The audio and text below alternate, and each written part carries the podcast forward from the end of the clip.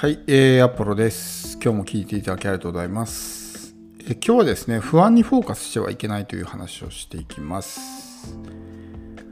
まあ、あの、不安にね、感じる人とか、なんていうんですかね、まあ、特に今こういう状況、コロナウイルスの状況で、まあ、特に先行きがね、見えないみたいな、えー、まあ、特に景気がね、これからさらに悪くなっていくので、大丈夫かなみたいな不安感じる人も多いですし、まあ、よく言われるのがね、こう、老後の不安を感じますみたいなね、何十年先の心配してんだよって感じなんですけど、まあ、不安に感じる人が多いんですよ。で、僕自身もやっぱりね、すごくネガティブな思考の持ち主だったし今でもやっぱそういう感情が湧いてくることってあるんですよね。このままやってて大丈夫だろうかみたいな不安を感じることってあるんですよ。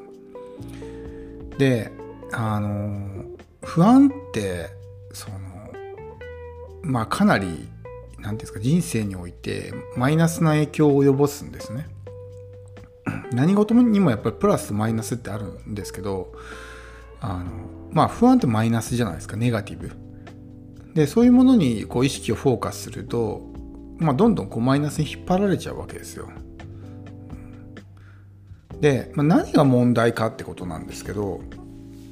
その不安だ不安だっていう人に限って何もしないじゃないですか老後が不安ですと言いながら特に何もしてないみたいな人って多いと思うんですけどそれってまあ本人のねその、まあ、マインドセットとかそういうところの問題でもあるんですけど行動できなくなるんですね不安を感じすぎると。例えば恐怖もそうですしあとはね怒りとかそういうネガティブな感情とかっていうのは行動できなくなるんですよ。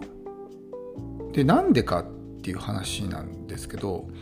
あのねこうまあ信じがたいかもしれないですけど人間って一日に使えるエネルギーの量が決まってるんですよね。でよくあるのが例えば英語の勉強を始めたけどもモチベーションが続かなくてこう挫折しましたみたいな人って多いと思うんですけど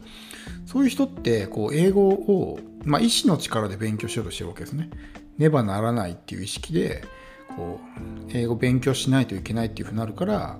よしじゃあ今から英語勉強しようってねこう意志の力で机に座って勉強しようとするでも意志のエネルギーってめちゃくちゃ使うんですねだから例えばもうね、仕事でクタクタになって帰ってきてストレスまみれでもうエネルギーが残ってない状態でよし今からねじゃあ英語勉強しようと思ってもできないんですね。もうエネルギーが残ってないから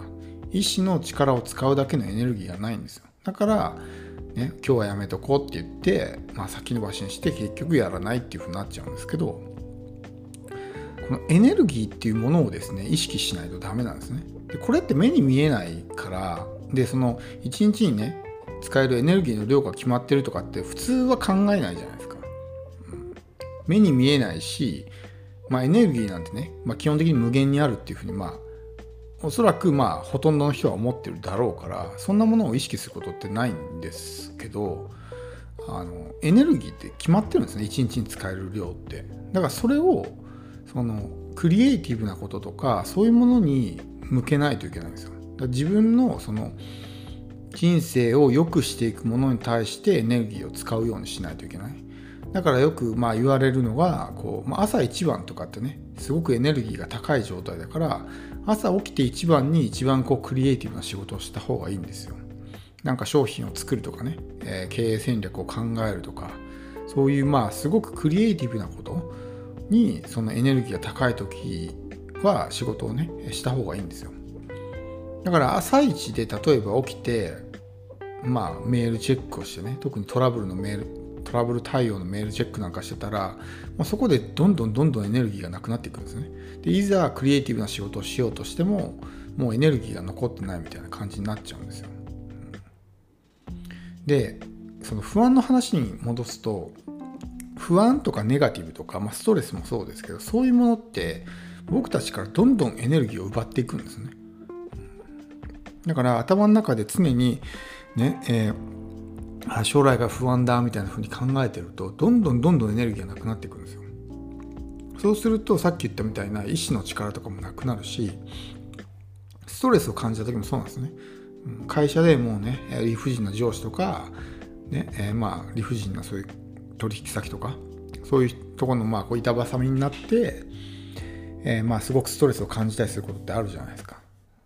でその状態で家に帰ってきてそこからねじゃあ例えば副業やってたとしてよし今から副業のね、えー、作業をしようって思ってもできないんですよね。それはその体力的に疲れてるっていうのもあるのかもしれないですけど一番はやっぱり意志の力なんですよ。意志の力があれば睡眠時間を削ってでもよしやろうってなるんですけどもうそのエネルギーが残ってないから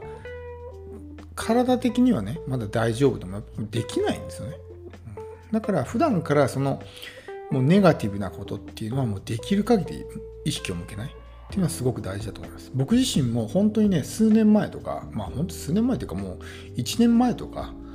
もうやっぱすごくね、切れやすいタイプだったんですよ。めちゃくちゃ短期で、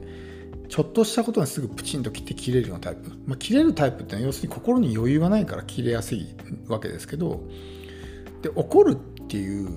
その行為はすごくエネルギーを消耗するんですよね。で爆発的にエネルギーがバンと出ますけどでもその分こうエネルギーがなくなるスピードも速いんですよ。だから切れてばっかりの人ってもうエネルギーがないんですよね。だから行動できなくなってしまうわけですよ。だからそれに僕も気づいてあもう怒るっていう行為は、まあ、いろんな意味で最低だなと。周りに与える影響もね悪影響を与えるし自分自身も損だしだからもう怒らないようにしようって言ってまだ完璧にマスターはできてないですけどその数年前とかの自分に比べたらもうありえないぐらいやっぱ怒らなくなったんですよね。だからそういうまあ怒るっていう行為もそうだし不安とか、えー、まあ、ストレスとかねそういうまあネガティブなものが出てきた時にもうそういうものに絶対に意識を向けないっていうのがすごく大事です。あのこう将来の例えば何か、えー、まあ、実現したい夢があるじゃないですか。でその時にこうやってる時にやっぱどうしてもうまくいかない時期ってあると思うんですよ。でうまくいかない時期にあのつい不安が出てくると思うんですよ。本当にやっててうまくいくのかなみたいな風に思うことがあるんですけどそれが出てきたらもうすぐにその意識をこう遮断するというかもう実現したい未来そのワクワクする方にすぐ意識をシフトしないとその不安がよぎってきてそれをずっと考えてるとどんどんこうエネルギーを奪われてしまうのでえー、仕事のパフォーマンスも上がらないし、まあ、焦りとか不安とかね、えー、そういうものに支配されてしまうわけですよ。で焦りとか不安を感じるとどうなるかって、まあ、分かると思うんですけど例えば、えー、何かビジネスをやっていて結果が出ないと、ね、いうことでじゃあなんかこのままやってて大丈夫かなみたいなふうに思うじゃないですか。そうするともう目先のお金を追い求めるようになるんですよ。とにかくお金が欲しいからもうね、えー、お客さんのケツ叩いてもう無理やりかわすみたいなもう煽って煽ってかわしかわしてやろうみたいな風になっちゃうわけですでもそういうことをすると結局結局お客さんって離れていくんで結果として余計稼げなくなるみたいなことになるわけですけどそれってやっぱ不安とかね不安から来る焦りによってあもう稼がないといけないっていうのでそういうもう目先のお金を追い求めてお客さん煽ったりとかねしてしまうわけですよ。